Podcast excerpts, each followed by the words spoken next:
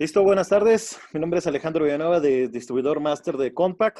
Eh, en esta ocasión estamos empezando a hacer una serie de eventos en el caso de lo que es eh, por parte de Sistema C, en los cuales hemos estado generando alianzas con diferentes contadores y vamos a hacer una presentación, aparte de los eventos que hacemos del sistema de contabilidad, facturación y nóminas, vamos a hacer eventos, en este caso, más de contabilidad, en los cuales vamos a tener algunas herramientas. Eh, tenemos muy buenos invitados en los cuales nos van a dar una presentación. César, ¿nos puedes ayudar? Hola, ¿qué tal? ¿Cómo estás, Alejandro? Eh, un honor, como siempre, poder saludarte. Y bueno, pues estamos muy contentos de poder participar en este proyecto y poder compartir con eh, tanto nuestros clientes, tus clientes y amigos, pues adicional a las herramientas que ofrece Compact, una serie de eh, cursos, talleres y demás eh, que de alguna manera eh, pues estamos buscando aportar herramientas en diferentes temas que sabemos que sin duda son indispensables en el día a día en la actividad, económica pues de todas las, todas las empresas micros, pequeñas, medianas. Entonces, bueno, pues a través de, de esta actividad buscamos eh, mostrar eh, los diferentes temas que vamos a estar manejando. Y, bueno, pues eh, en esta ocasión vamos a platicar un poquito de los aspectos laborales derivados de esta contingencia o emergencia sanitaria, ya la verdad no sé cómo, cómo llamarlo. y bueno, pues para, para estos efectos el día de hoy hemos invitado al licenciado Omar Monsalvo Cruz. Él es especialista en temas laborales, que nos va a estar eh, compartiendo su punto de vista, así como nos va a estar dando tips eh, y, y, bueno, aportaciones que nos ayuden a nosotros como microempresarios, como pequeños empresarios, como empresarios en general, para poder afrontar desde la parte laboral esta situación que nos está tocando vivir. Y bueno, pues también saludo al licenciado Omar Monsalvo. Gracias, contador. Buenas tardes. Eh, estoy para servirle, muy amable por la invitación y cualquier cuestión, por favor, no duden en hacerla. Así es, gracias, licenciado. Y bueno, pues Alejandro, adelante, te escucho. Ah, correcto, licenciado. Muchísimas gracias por, por acompañarnos. Eh, esperamos si realmente vemos que esta, igual como esta sesión, eh, podamos tener algunas más posteriormente. Igual más tarde nos puedas apoyar con algunos datos de contacto por si alguien está interesado o quiere o tiene alguna intención de ahondar más en este tema. César. Así es, es correcto Alejandro. Como tú bien comentas, eh, lo que buscamos es compartir con, con, tus clientes, con nuestros clientes y amigos, información y, como comentaba hace un momento, sin duda, esto de la emergencia sanitaria, pues ha creado muchas dudas eh, y en el ámbito laboral eh, no se diga. Eh, y bueno, pues les comentaba hace un momento, hoy nos va a estar apoyando el licenciado Omar Monsalvo Cruz. como ya lo mencionaba, él es especialista en el área laboral. y bueno, pues déjenme hablarles un poquito eh, sobre la experiencia del licenciado Omar Monsalvo. Eh, bueno, el licenciado Omar Monsalvo es eh, licenciado en Derecho por parte de la Universidad Nacional Autónoma de México. Actualmente, bueno, pues él, él se encuentra como socio y director de la firma Consorcio de Servicios Jurídicos Monsalvo SC. También forma parte de la firma eh, de, Despacho Jurídico Monsalvo y Asociados SC y sobre todo él se ha desempeñado en el área eh, laboral. También ha participado como catedrático en diferentes instituciones educativas. Él, bueno, pues es asesor eh, de la Facultad de Derecho de la Universidad Nacional Autónoma de México como en calidad de sínodo a distancia. Y bueno, pues eh, como comentábamos hace un momento, hay muchas dudas en lo que se refiere a este tema de, la emergencia sanitaria en lo que se refiere a la parte laboral. Y, ahí, bueno, pues me gustaría que el licenciado eh, Monsalvo nos pusiera un poquito en antecedente en lo que se refiere a este tema. Muchas gracias, contador. Claro que sí. Miren, eh, me gustaría iniciar eh, citando precisamente el artículo primero de la Ley Federal del Trabajo. Hablar de relaciones laborales individuales y colectivas creo que ahorita es pertinente decirlo, es hablar también del COVID-19. ¿Por qué? Hay algunas figuras que necesariamente tienen que estar involucradas en este evento que de una u otra manera todos, absolutamente todos estamos inmersos. Y precisamente es lo que dice el artículo primero de la Ley del Trabajo. ¿Cuáles son esos elementos? Mm, esencialmente son los factores de la producción. Capital y trabajo. ¿Qué quiere decir esto? El capital, obviamente, son inversiones que el patrón, como parte titular de la empresa y de la relación laboral con los trabajadores o el sindicato, pone en riesgo precisamente para conseguir una productividad y una utilidad para ellos. Sin embargo, no podemos dejar fuera lo que es el aspecto de los trabajadores o el trabajo como tal. La combinación de, ambos obviamente hacen que tengamos productos, bienes o servicios finalmente como parte de las relaciones individuales y colectivas de trabajo. Pero ¿por qué eh, será importante esto? Es obvio, eh, la economía del país gira alrededor de estas dos figuras, el capital y el trabajo, por supuesto, precisamente para conseguir, unidos los dos, una utilidad o un servicio por parte de los patrones. Pero hay que aclarar algo. Eh, definir las relaciones individuales no excluye las colectivas y viceversa. Por el contrario, las junta y las complementa. Desgraciadamente, eh, todo mundo conocemos el impacto que se está viviendo al día de hoy por la propagación de, esta, de este virus hasta hace un tiempo desconocido, pero que finalmente llegó a México es una realidad y está afectando a las relaciones individuales y colectivas de trabajo. Eh, en uso de las facultades que obviamente eh, la Ley General de Salud le otorga al presidente de la República y como consecuencia al Consejo de Salubridad General, tomando en consideración que ambas son autoridades de salud, obviamente también en tercer en tercer lugar estaría la Secretaría de Salud como tal, es que la declaratoria eh, que todos tuvimos la oportunidad de, oír eh, del día 30 de marzo de, este año, eh, establece ciertas bases específicas y con dos grandes rubros, yo diría. Uno, obviamente, y creo que es el más importante, sin que esto implique que las relaciones laborales no lo son, obviamente, lo primero es que tenemos que estar sanos.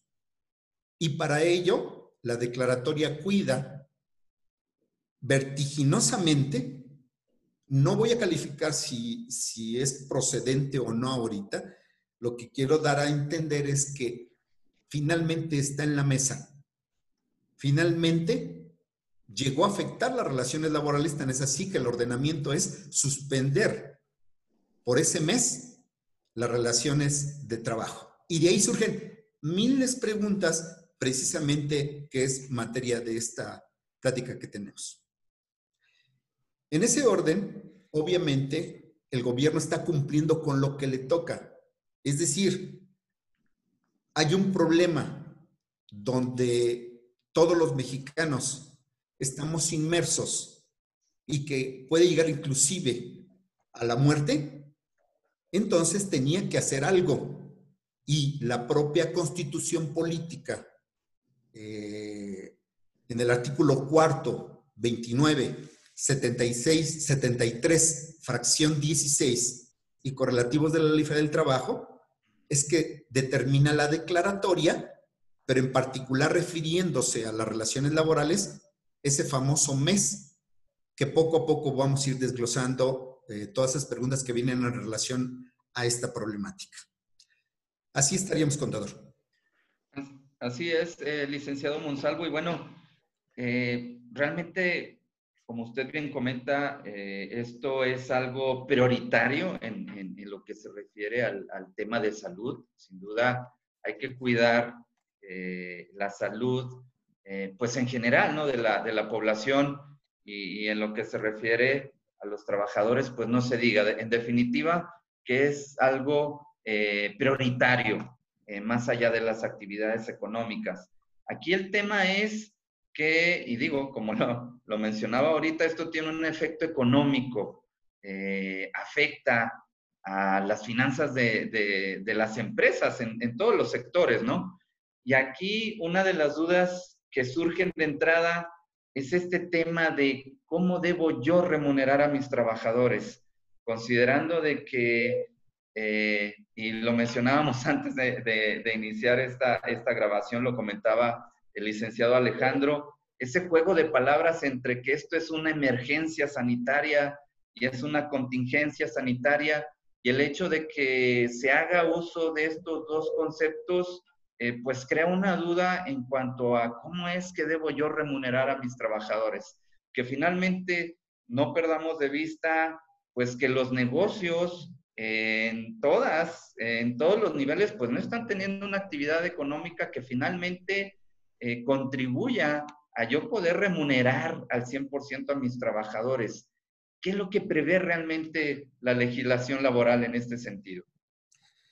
Sí, contador. Fíjese que eh, antes de la declaratoria del 30 de marzo, mucha gente se preguntaba qué iba a pasar porque realmente no había una declaratoria como tal, fundamentada en, los artículos que ya mencioné. No existía.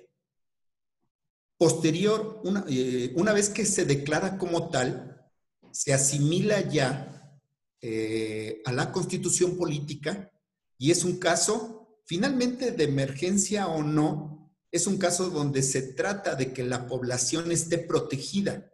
Esa es la idea principal y el objetivo del presidente de la República como parte primera eh, de, la representatividad de la salud de México. Esa es la esencia del comportamiento del presidente de la República para, para los, las personas como tales. Y obviamente cumplir con el derecho humano a la salud.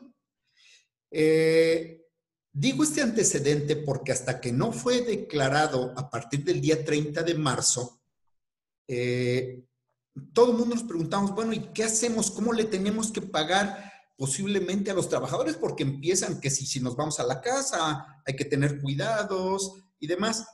Pero una vez que se define la declaratoria, ella misma aunque no hace señalamiento expreso del fundamento de la Ley Federal del Trabajo, el artículo 42 bis, que inclusive fue parte de una eh, modificación no hace muchos años cuando vino eh, lo de la influenza, realmente de ahí salió el 42 bis. Eh, al día de hoy ese artículo pues, se aplica perfectamente y habla de suspensión de labores. Recordemos que hay rescisión, terminación y suspensión. En este caso, bajo la, figura de la suspensión laboral individual 42 bis, nos remite a la cuestión de orden colectivo, que habla precisamente de aquellos patrones que tengan eh, trabajadores bajo el sistema de una relación colectiva de trabajo. Me refiero a un contrato colectivo de trabajo. Eh, en ese sentido, tanto lo individual como lo colectivo, a final de cuentas las relaciones laborales llegan a ser individuales, eh, tenía necesariamente el efecto de, cumplir con lo que dice la cuestión colectiva y enviar a los trabajadores por ese famoso mes eh, a sus casas pagándole el salario mínimo. La pregunta sería, ¿es correcta esa situación? Es correcta porque expresamente, expresamente, así lo dice la Ley Federal del Trabajo. No hay duda. Todavía oíamos por ahí personas que, también en las redes sociales que si tenía que pagarse completo el salario, no. La constitución es muy, la, ley del del trabajo es muy clara. Dice salario mínimo. Sin embargo, lo maneja como una indemnización. Eh, en materia laboral, las indemnizaciones las asimilamos a un castigo hacia los patrones. Sin embargo, bueno, la pregunta es, eh, ¿tal vez estuvo utilizada correctamente la palabra indemnización? Yo considero que no, pero finalmente el efecto es claro. La idea es no dejar a los trabajadores sin un sustento con el que puedan al menos allegarse lo esencial para poder seguir viviendo, por lo menos hasta ahorita, este mes que todavía no ha terminado. Entonces, el salario mínimo, recordemos que tiene antecedentes, la idea de crear el salario mínimo es tener un, diría, un, punto de partida donde los patrones no puedan en ninguna modalidad eh, pagar menos a ello, sino que es el tope mínimo con el que pueden solucionarse ciertas cosas, como en este caso se me hace eh, extraordinariamente por parte de la ley, es eh, esta decisión que tomó de fijar el salario mínimo, porque se supone que ese salario mínimo paga la esencia de al menos tener que comer eh, estando en nuestras casas, porque esa es la esencia para que no se propague el virus, que obviamente nadie quiso que, llegara a, nuestro México querido, ¿verdad? Entonces, concreto, llámese indemnización o no, la esencia es la cantidad líquida del salario mínimo para esos trabajadores que están en sus casas en principio, no haciendo el trabajo que hacían normalmente en la fuente de trabajo. Es decir, aquí realmente la responsabilidad que existe para el patrón es únicamente hacer este pago correspondiente al salario mínimo. Es correcto. De los 30 días. Porque a final del día el gobierno federal pues nos lo ha vendido como que estamos obligados a pagar el sueldo íntegro a nuestros trabajadores. El, del hecho de que es una emergencia sanitaria y no una contingencia sanitaria. No existe, eh, realmente no existe ninguna disposición legal. Eh, es más, no aparece en la Secretaría del Trabajo como facultad expresa en la Ley Orgánica de la Administración Pública Federal una disposición donde la Secretaría misma del Trabajo nos pueda inclusive hasta imponer como salario diario el que tenga el trabajador y no el mínimo. Eh, se contravendría lo que sería la relación directa entre la constitución política y el artículo 42 bis de la Ley Federal del Trabajo. Perfecto, entonces en sí no hay esta distinción. Eh, el hecho es de que yo, patrón, sin ningún problema, puede estar cubriendo este monto mínimo, digamos, sin, sin tener temor de probables represalias o, sanciones eh, por parte de las autoridades laborales.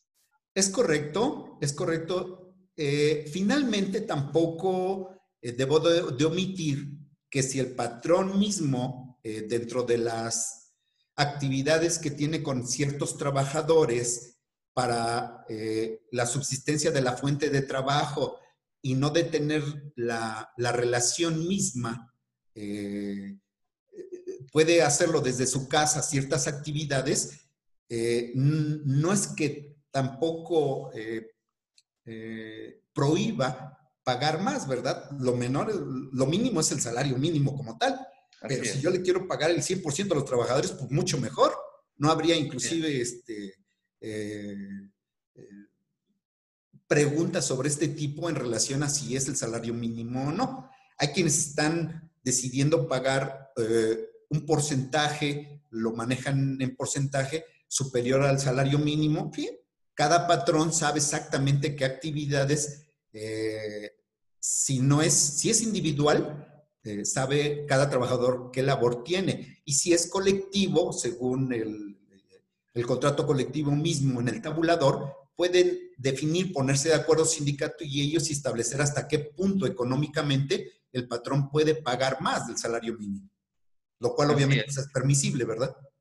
Ok, correcto. Sí, digo, y, es bien eh, importante subrayar esa, esa parte, ¿no? Porque sí hubo mucha, mucha duda en el sentido de que eh, lo veíamos por el lado de que nuestras autoridades pues buscaban de, de alguna manera que se diera el, el sueldo íntegro tal cual a nuestros trabajadores. Eh, pero es muy cierto, hay, hay, este, hay que ver eh, actividades que tal vez desde casa pues se van a estar llevando a cabo sin ningún problema, ¿no?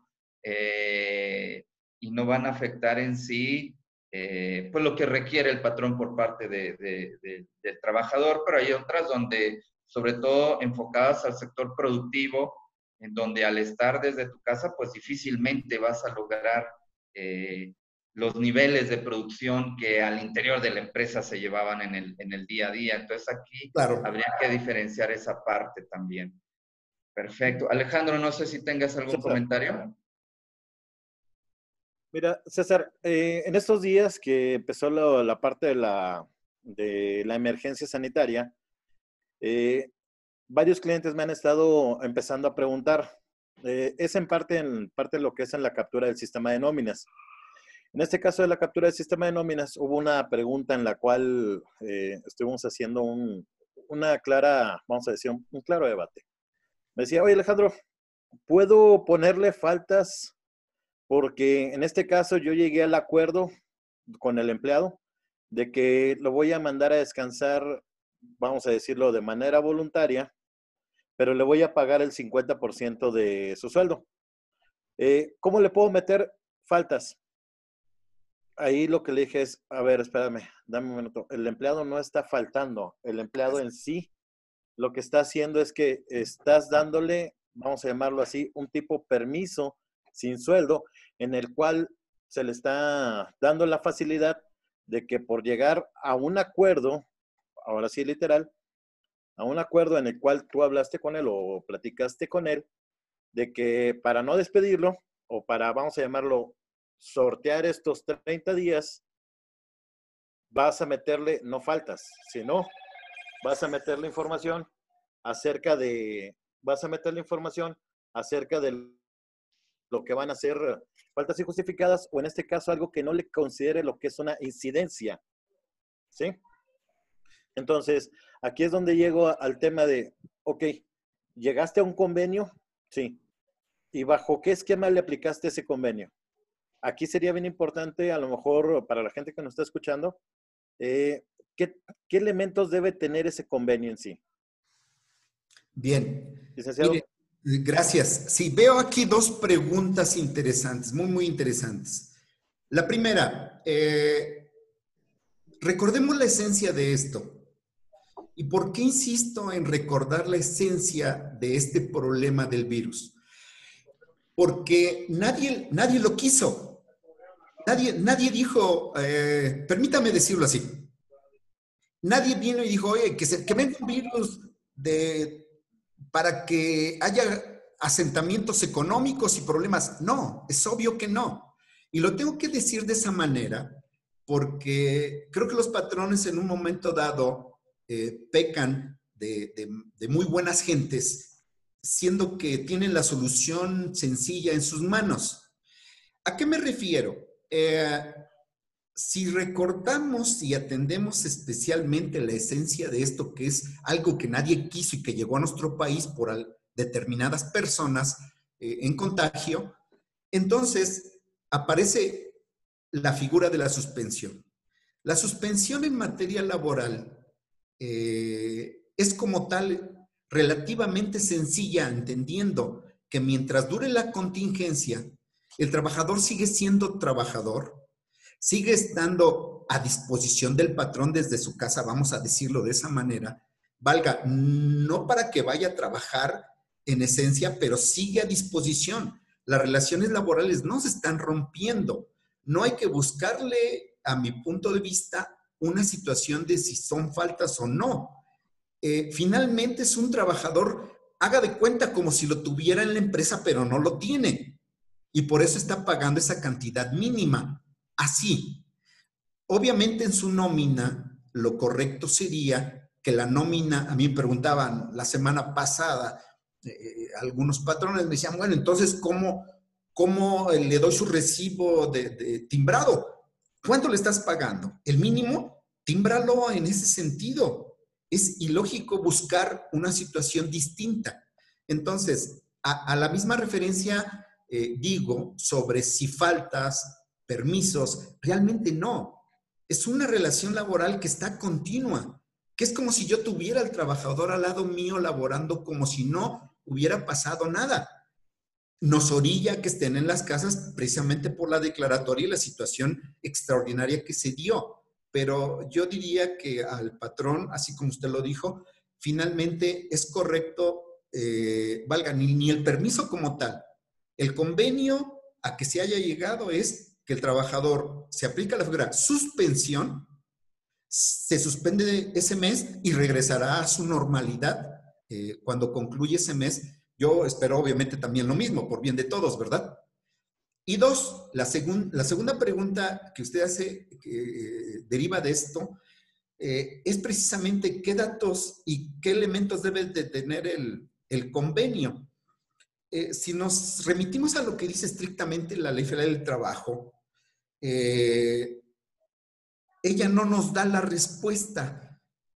¿Qué datos esenciales debe de tener el convenio? porque eh, no nos dice como en alguna otra ocasión, como en el contrato individual, debe de tener cláusulas de salario, vacaciones, aguinaldo. No, no lo dice. Nosotros lo que opinamos y hacemos con las empresas es decirles, eh, hacerles su escrito en base a los requerimientos de cada empresa, saber si es individual o colectivo primero. Pero a final de cuentas, Creo que la esencia es, es dónde se encuentra. La esencia es que es de buena fe, tanto de trabajadores con el patrón individual o sindicato en representación de la asociación profesional de sus agremiados con el patrón desde un punto de vista de un contrato colectivo. En esos dos eh, eventos tenemos la respuesta que la esencia es que de buena fe, ambos con esta actividad estamos atacando la, tratamos de que ese virus desaparezca de aquí de, de México.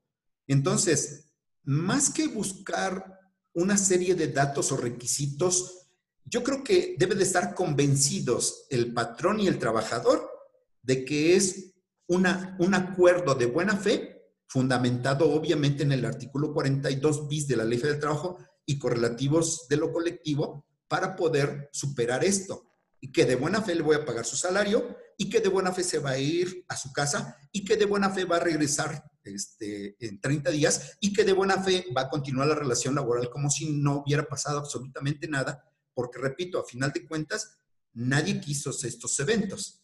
Entonces, eh, la autoridad, yo, creo que la autoridad eh, del Seguro Social, el Infonavit, no van a trastocar el contenido de este artículo en un momento determinado, esto para que los patrones estén tranquilos, porque, eh, a ver, présteme su convenio, en qué condiciones quedó para ver si le creo o no. No creo que, no creo que se atreva eh, eh, ambos institutos a meterse con los patrones en ese sentido.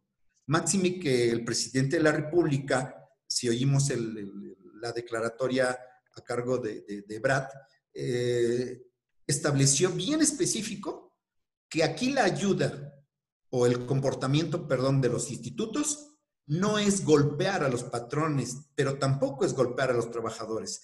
Es que es por la contingencia, repito, que no quisimos nadie y que estamos conscientes y de buena fe tomarlo, es ayudar a las empresas, ayudar a los trabajadores en la medida de lo posible. ¿Y cuál es esa medida de lo posible? Reconocer que ni patrones ni trabajadores quisieron esto. Entonces, eh, creo que no va a haber sanciones, no, no las va a haber.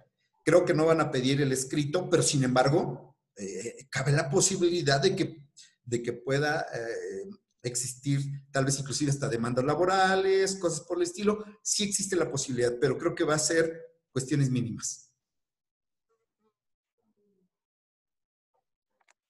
Correcto, licenciado. Sí, más que nada para la parte de, de, estar más que nada muy puntual, de que no errar en la en los requerimientos que el día de mañana Secretaría del Trabajo o alguna o por alguna diferencia con nuevo empleado llegar a tener, al, vamos a decir, que pase algún mayor. César. Eh, pues sí, en definitiva, aquí el, punto es eh, lo que tú comentabas, ¿no? Tener eso, esos, esos elementos, esos documentos que en algún momento pudiese, eh, pues, pedirnos las autoridades y con las cuales nosotros, bueno, los patrones puedan respaldarse de posibles cuestionamientos por parte de las autoridades laborales. Eh, contador, déjeme tocar un puntito más. Finalmente, si queremos verlo de esta manera, yo lo que sugeriría es, dentro de ese mismo escrito, para complementar un poquito más, ese mismo escrito puede estar dividido en tres, en tres partes. Una, antecedentes. Eh, ¿Dónde vino el, virus? Eh, ¿Metió en problemas a la sociedad mexicana? a las relaciones laborales, etcétera. Dos, de común acuerdo, eh, y aplicado ya eh, eh, esta situación y en base al artículo 42 bis de la Ley Federal del Trabajo y atento a la declaratoria de contingencia del, gobierno, ambas, patrón y trabajador, convienen asimilarse, obviamente, a esta situación por bien de la salud mexicana, de todos los mexicanos, ser este, colaboradores tengamos o no eh, el problema, ser colaboradores precisamente para evitar el hecho de que, que se siga este, propagando. Y tres, en base a esto, eh, ¿qué es lo que conseguimos con este actuar eh, en cumplimiento a la disposición de la, de la Ley Federal del Trabajo y correlativo a, las, a los institutos que, que finalmente, tarde que temprano, van a calificar los actores de los patrones, ¿verdad? Así es, perfecto, sí, y, es bien importante, bueno, pues tomar en cuenta todos estos, estos puntos que, que, pues a final del día ayudan a respaldar, ¿no? Que eh, como usted bien comentaba hace un momento, es un acto de buena fe entre ambas partes, en donde tanto patrón como trabajador, eh, pues son conscientes el hecho de que se debe de eh, poner por encima, sobre todo, eh, el, tema, el tema de la salud, ¿no? Que es finalmente eh, lo más importante en, este, en esta situación que nos toca vivir. Eh, bueno, pues no sé si podemos hacer una, una pequeña pausa, Alejandro, para compartir información con nuestros clientes y amigos. Sí, es correcto, César. Este, nada más recordarle a, las personas que nos están escuchando, a las personas que, están viendo esta parte de la entrevista, eh, que vamos a estar haciendo este tipo de eventos de manera eh, ya más periódica. Aproximadamente estamos tratando de organizarlos todo el mes de abril. Y para que estén atentos a lo que es la parte de las publicaciones, ya sea en el grupo de, de Facebook de Sistema C Saltillo, eh, distribuidor master en la página de, de, en la página de nosotros de Compact y sobre todo indicarles que vamos a tener eventos de capacitación de lo que es el sistema de facturación electrónica, en el caso de los recibos de pago, facturación, notas de crédito. Eh, en el caso de contabilidad, lo que es el contabilizador de el contabilizador, eh, hacer unos casos más prácticos. Y en la parte de nóminas, aplicar más de nada, más nada la parte de algunos procesos especiales, recordando a nuestros clientes que este tipo de eventos vamos a estarlos manejando en el caso de, aquí de manera periódica, semanal. Eh, envíen la liga, envíen correo a la liga, envíen un correo a, la información que vamos a dar al final para poder estar más atentos. César. Eh, sí, claro, Alejandro, pues invitar a todos tus clientes, amigos, a todos nuestros clientes y amigos, eh, como tú bien comentabas, que estén al pendiente pues todos los cursos que se van a estar llevando a cabo. Eh, tú lo mencionabas ahorita en lo que se refiere a, a Compact, al sistema. pero bueno, pues también vamos a estar compartiendo con todos nuestros clientes y amigos cursos, pues en aspectos laborales, en aspectos fiscales, en diversas herramientas que también sin duda son indispensables en el día a día. Ahorita, bueno, pues desafortunadamente esta eh, contingencia nos hace que tengamos estas entrevistas eh, a través de estas herramientas tecnológicas que tenemos el día de hoy, pero sin duda esto va enfocado a darles una probadita de que el día de mañana, eh, esperamos que sea muy pronto, podamos tener eh, participación de ustedes en los diferentes cursos presenciales que vamos a estar llevando a cabo. Y bueno, pues el día de hoy eh, contamos con el valioso apoyo del licenciado Omar Monsalvo, a quien agradezco enormemente el que comparta con nosotros eh, este tema derivado de la contingencia sanitaria, este tema laboral. Y así, bueno, pues como, como vamos a estar manejando temas en el área laboral ahorita de manera virtual. Eh, el día de mañana lo vamos a estar llevando a cabo de manera presencial, reiterar la invitación. De igual forma, eh, si ustedes también lo quieren, vamos a estar manejando también cursos virtuales, eh, como les comentaba hace un momento, enfocados a aportar herramientas adicionales, no solo en el ámbito del sistema, sino poder aportarles a ustedes, eh, darles un valor agregado, compartiéndoles temas eh, pues en el, en el ámbito eh, fiscal, pudiera ser, temas en el ámbito laboral, como lo estamos haciendo el día de hoy, herramientas administrativas también, temas en el área de ventas, por ejemplo. Y bueno, pues reiterarles también que estamos abiertos a eh, escuchar sus sugerencias, queremos saber qué información es de interés para ustedes, queremos compartir con ustedes y, para ello, bueno, pues eh, vamos a estar haciendo invitación a especialistas altamente capacitados en las diferentes áreas. Entonces, eh, a través de esta dinámica, vamos a estar compartiendo con ustedes eh, como les comento, no solo vamos a estar realizando entrevistas, sino también vamos a estar realizando eh, cursos presenciales, vamos a estar realizando cursos virtuales. Eh, por ejemplo, en próximas fechas estamos preparando también una entrevista en materia de puntos finos o puntos relevantes en lo que se refiere a la declaración anual de las personas físicas. Otro tema importante, pues es lo relativo a la norma oficial 035.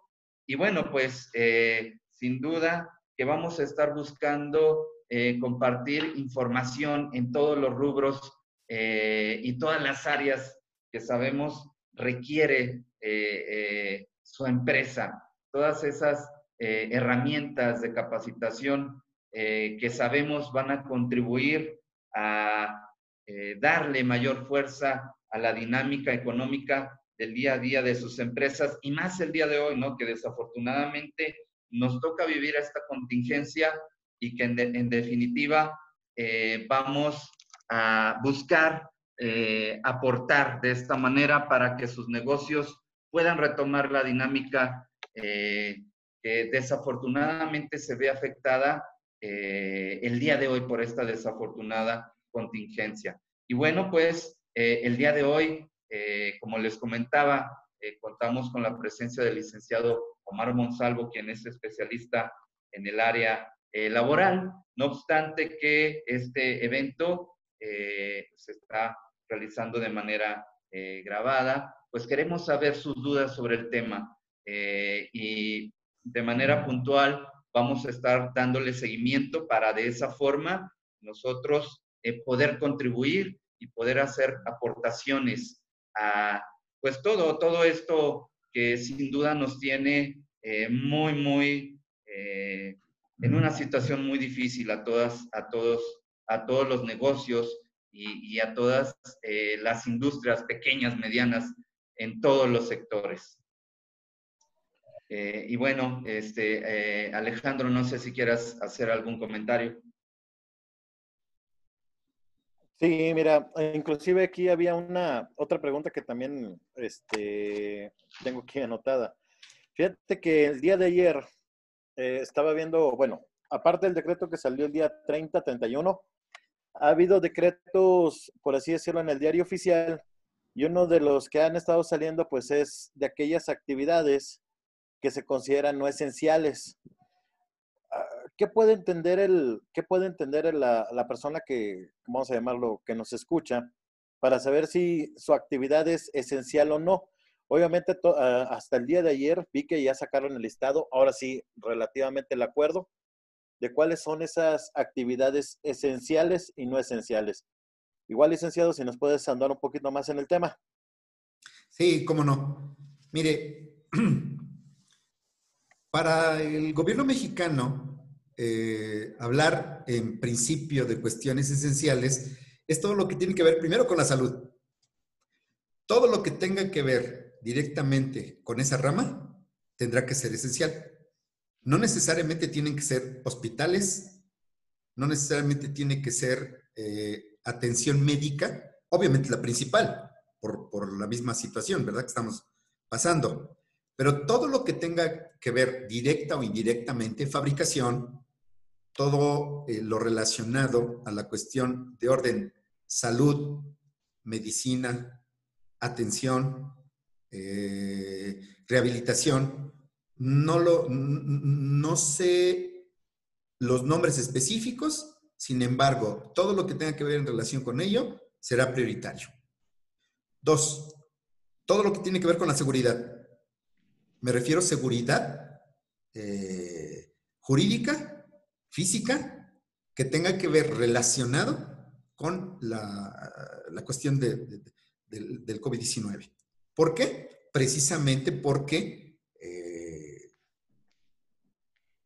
se puede, en un momento determinado, eh, llegar a una inestabilidad que el gobierno espera, igual que todos así lo deseamos, que jamás se, llegue a ello, en el sentido de que inclusive hasta eh, se pueda suspender las garantías, de lo que son los derechos humanos. No, no hemos llegado eh, a esa esencia todavía. Espero que no, no, no se llegue. Todo lo que tenga que ver con la seguridad también se, tendrá que ser esencial. La cuestión de orden económico. E, es cierto que la economía al 100% no puede detenerse.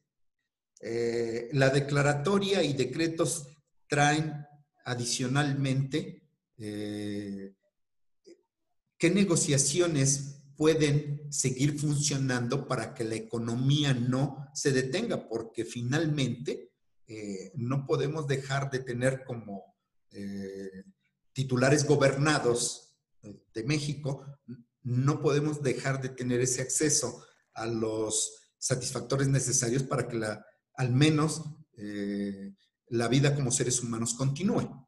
En esencia, en esos tres rubros este, quedarían establecidos las cuestiones fundamentales y básicas. Bajo el principio de exclusión, todo lo que no se encuentran de ello, obviamente, queda dentro eh, como no prioritaria, ¿verdad? Excelente. Ahora, este, también estaba viendo que por parte de la Secretaría del Trabajo sacaron cierto tipo de, vamos a llamarlo, de lineamientos. Estos ciertos tipos de lineamientos, eh, pues parecen ser, ahora sí, literal, una serie de restricciones o candados para que nosotros, ahora sí, como empresa, hay que tener mucho cuidado. Eh, y sobre todo que las empresas, eh, César Licenciado, vean ese apartado de lo que vas, de lo que viene. ¿Por qué? Porque si no estamos dentro de ese, vamos a llamarlo, actividades esenciales, y yo me encuentro trabajando sin ser una de ellas, puedo exponerme a una sanción, ya sea administrativa o probablemente a una clausura de local. Ciertamente, fíjese que eh, hablaba originalmente de esa buena fe y del entendimiento que como personas respeto mutuo, fuera inclusive de que somos patrón o trabajador, eh, como personas nos debemos ese respeto mutuo de considerar que eh, mi actuar dentro y fuera de mi domicilio, eh, en el trabajo, en, el hospital, puede ser definitivamente importante para contagiar o no, que es lo que trata de evitar el gobierno para que los números este, no sean más gravosos y sobre todo que la gente no muera. Eh, que no muera, ¿por qué? Y lo digo de esa manera, porque es la esencia de esto. Digo, eh, yo no sé si la persona infectada va o no a morir, pero de una u otra manera esa posibilidad cabe, aún viendo eh, los números que, traemos de otros países en base a cómo debemos considerar esta pandemia para saber si efectivamente o no este, vamos a ser infectados todos o no. Insisto, en la situación de esa, eh, ya también más que buena fe, digo, desde buena fe, pero más aún es un reconocimiento de que, de que esa relación jurídico-administrativa eh, que une a trabajadores y patrones va más allá de lo que es un pago de un salario y la prestación de un servicio personal y subordinado. Es eh, el atender esa necesidad de ahorita eh, guardarnos en casa y sí producir, obviamente, pero producir lo, esencial para que la economía no se detenga, pero también por otro lado la, problemática de saber que si contribuimos con tener contactos, eh, con las personas, aglomeraciones, no seguimos la autoridad sanitaria y demás, pues obviamente vamos a tener problemas mayores. La Secretaría del Trabajo y Previsión Social, eh, dentro de sus facultades, obviamente, la inspección del trabajo, que seguramente eh, va a actuar por el conocimiento que tengo ahorita, lo único hasta donde llegó la, la actuar de la Secretaría fue dar un número de, de emergencia para eh, cuestiones de orden de la Secretaría del Trabajo, porque realmente ahorita no vemos ningún inspector de la este, Inspección del Trabajo, que es la, eh, titular para poder eh, asimilarnos y en su momento saber si cumplimos o no con la declaratoria y en su momento ella misma imponernos multas como tal, sanciones económicas. Así es que no, no, no los veo yo en los negocios finalmente eh, ahí están esas disposiciones que el patrón hasta cierto momento hasta son lógicas, valga. Eh, si leemos las disposiciones que la misma Secretaría ha lanzado a los patrones, pues eh, digo, se me hace relativamente lógico saber los elementos que le debe de proporcionar, así como para el trabajo normal, para conseguir que la seguridad y higiene en el trabajo, más aún en estas condiciones, pues tengan que llevarse a cabo, ¿verdad? dependiendo obviamente de cada eh, giro comercial que tenga este, cada una de las empresas o establecimientos a lo que se dediquen, ¿verdad? Eh, licenciado, yo, yo, yo tengo una, una, duda revisando aquí algunas de las preguntas que, que, nos hacen llegar. ¿Qué pasa o qué va a pasar con aquellos eh, patrones, empresarios que en definitiva esta situación les afecta de manera muy fuerte eh, económicamente a, su negocio y que están considerando el hecho de terminar la relación laboral. ¿Existen sanciones en ese supuesto? Sí, obviamente. Si ya entramos a la figura de la terminación de la relación de trabajo, eh, su nombre lo dice como tal, el deseo de los abogados es que no cierren ninguna empresa. Sin embargo, eh, eh, una revista eh, de política y economía renombrada en el país establece en sus primeras páginas de, revista que acaba de salir hace unos días apenas, que seguramente si continúa esto, que lleguemos a mayo, serán 40 eh, millones de personas en todo el país que vamos a tener, déjeme incluir para no herir susceptibilidades, ¿verdad? Este, que vamos a tener problemas de orden eh, eh, de trabajo. Finalmente entiendo, aunque no lo dice expresamente, entiendo es pérdida del, del, trabajo o, o al menos no suspensión, terminación de la relación laboral, no en las condiciones que, que queremos. Va a haber sanciones, claro, pero la sanción más que valga eh, como tal, creo que se va a limitar. Perdón que lo diga tan frío como es, pero se va a limitar. Es un despido injustificado. Ahorita se deben de respetar los 30 días y, y ya.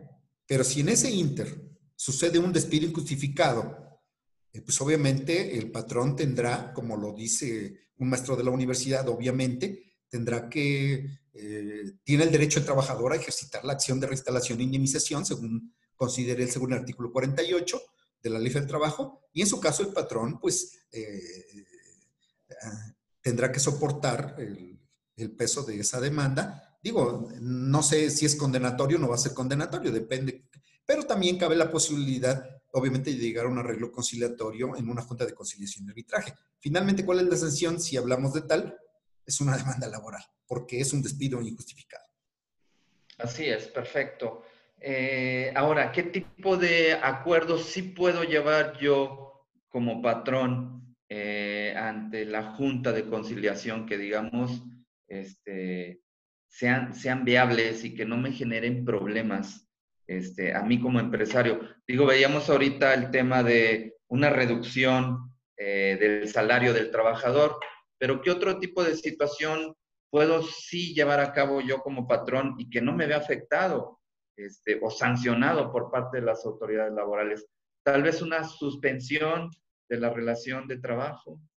Bien, eh, lo recomendable es eso. Eh, cumpla con la suspensión, entréguele al trabajador eh, esa cantidad líquida diaria que me ordena la ley y nos vemos hasta el día 30 de, de abril de 2020 así sería, obviamente, tan, tan frío como eso. Sin embargo, yo creo que está en la medida de, de, lo que cada persona, ya sea como trabajador o como patrón, entendamos sobre este problema. ¿A qué me refiero? Eh, hay trabajadores que obviamente están conscientes de que esto es algo que no quisimos y que están en la mejor disposición de irse a sus casas con ese salario mínimo. Hay quienes no. Hay quien piensa que tal vez todavía es una eh, estrategia del gobierno del patrón, pues para no pagarles ese mes. Digo, lo cual suena ilógico, ¿no? Si lo he tenido un tiempo determinado hacia atrás, pagándole como de costumbre, sin ningún inconveniente, pues es obvio que viendo esta situación, eso se convierte en una estrategia por parte del trabajador eh, que no es muy acorde con la realidad. Eh, yo creo que la esencia aquí se encuentra en, en los acuerdos específicos que puedan tener patrón y trabajador sin el ánimo, y lo repetiría, sin el ánimo de perjudicar el uno al otro. Es decir, si realmente el trabajador ya no desea seguir con una relación laboral, llámese con contingencia o no con contingencia, yo creo que puede llegar a un arreglo conciliatorio con el, con el patrón. Y si el patrón con contingencia y contingencia también este, no desea continuar con la relación laboral, finalmente eh, ese, ese, arreglo conciliatorio puede llevarse a cabo, por supuesto. Eh, cuando sale la reforma del año pasado, el primero de, de, mayo del año pasado, surge una figura que no existía antes de esa fecha y que ahora es una realidad y que los patrones eh, deben de estar conscientes que pueden usarla ya. sería mi sugerencia también. Eh, que se encuentra especificada en la ley del trabajo, en esencia, donde los trabajadores y patrones pueden llegar a ese convenio sin necesidad inclusive de, sustentarlo en la, sustanciarlo, perdón, en la Junta de Conciliación y Arbitraje que tiene las puertas cerradas, tanto en materia federal como en materia local. Entonces, desde, el, desde la esencia de la empresa eh, en coordinación patrón y trabajador, eh, si su, la, si su decisión es realmente concluir de buena fe la relación laboral, pues la ley lo permite con el artículo 33 y 53, fracción primera. Entonces, pueden hacer no nada más lo que normalmente hacen, hacen las empresas, ¿verdad? Eh, con la renuncia y el finiquito. Adicionalmente, un convenio de conclusión de la relación laboral en el que eh, se especifiquen eh, las condiciones en que lo hicieron, respetando a todo nivel los derechos del trabajador. Me refiero, si yo le queda de deber dos horas extras, se las pago en ese convenio, se terminó. Si le queda de deber tres días, se los pago y se terminó. Finalmente, vuelve a reducir la buena fe que pretende la ley en ese sentido. Así es, perfecto. Y bueno, pues ya, ya prácticamente estamos por concluir, este, licenciado Monsalvo. Eh, y, bueno, me gustaría nada más rápidamente y de, y de manera muy breve tocar el tema de la parte de eh, seguridad social. ¿Qué va a pasar ahí en cuanto a las cuotas obrero-patronales? ¿Qué, ¿Qué, sueldo es el que yo, yo debo manejar? ¿Existe alguna, eh, digamos, beneficio por, la, por parte de, de las autoridades en materia de seguridad social? ¿Algún apoyo para el sector empresarial? Mire, eh, no se lo comente al Seguro Social ni al Infonavit. Eh, por venia de los patrones, no existe en la ley del Seguro Social ni del Infonavit un artículo realmente que maneje esta figura que estamos eh, viviendo todos. No existe. La más cercana es la que aparece en la Ley Federal del Trabajo, que es la suspensión. En ese sentido, los patrones eh, me han preguntado que, si, si, pagan un salario, lo aumentan o lo aumentan. No, no, no, no, no. Yo considero que eh, el beneficio que va a tener el patrón es eh, que es un relativo beneficio porque el trabajador no fue a trabajar eh, el pagarle el salario mínimo, pues ahí ya tiene, lo va a enterar como tal y ahí hay un beneficio. No creo que llegue el gobierno, no, no es, este, sería un deseo también mío, obviamente, este, porque los empresarios tratamos de, eh, si hay algún estímulo a favor de nosotros, ¿por qué no aprovecharlo? Pero tal vez no llegue a ese sentido. Eh, no creo que, que haya por parte del gobierno una disminución o exención de impuestos o en materia de seguridad social, este, el bimestre y demás. Mm, no, no, no. Creo que el hecho de, enterarle al Seguro Social que nada más va a ser por el puro salario mínimo, eh, hay un pequeño beneficio a favor de los, los patrones. Eh, ¿Qué va a pasar entonces con, con las incapacidades, con todo lo que más adelante se va a llevar a cabo, como pueden ser las mismas pensiones y demás, pues obviamente, ¿sabe cómo lo veo, contador licenciado? Lo veo así como, como un plano que va normal y viene un pequeño bachecito. Así lo veo, si, si quisiera decirlo como eh, una figura cómo ves toda esta situación. Y después continúa el plano como si no hubiera pasado nada. Ese pequeño bache se traduce nada más en el salario mínimo. Y todas las cuestiones de orden de seguridad social tendrán que ser respetadas en ese sentido. Si no lo es de esa manera, y acorde a lo que dije al inicio de, esta respuesta, eh, pues tenemos los recursos. Finalmente, finalmente, eh, la ley del recurso administrativo federal eh, va a ser parte de la salida del patrón. Yo quisiera que no llegáramos a eso y creo que no va a ser de esa manera, porque el Seguro Social eh, no creo que, se ponga en una postura eh, de, de, tratar de someter a los patrones, pero el beneficio en concreto creo que nada más está guardado ahí en el salario mínimo. Perfecto, muy bien. bueno, Adelante, Alejandro, ¿ibas a comentar algo? César, pues sí, te escuchamos. César, pues realmente, vaya, es demasiado extensa la parte de, de estas dudas acerca de la contingencia laboral. Y lo que sí es, este, comentarles de que... Listo, César. Me comentaba que comentarles de que tenemos, eh, que puedan tener más información Aquí con César nos va a dar eh, los datos de, contacto del licenciado Monsalvo que nos puedan relacionar y Karina nos va a apoyar.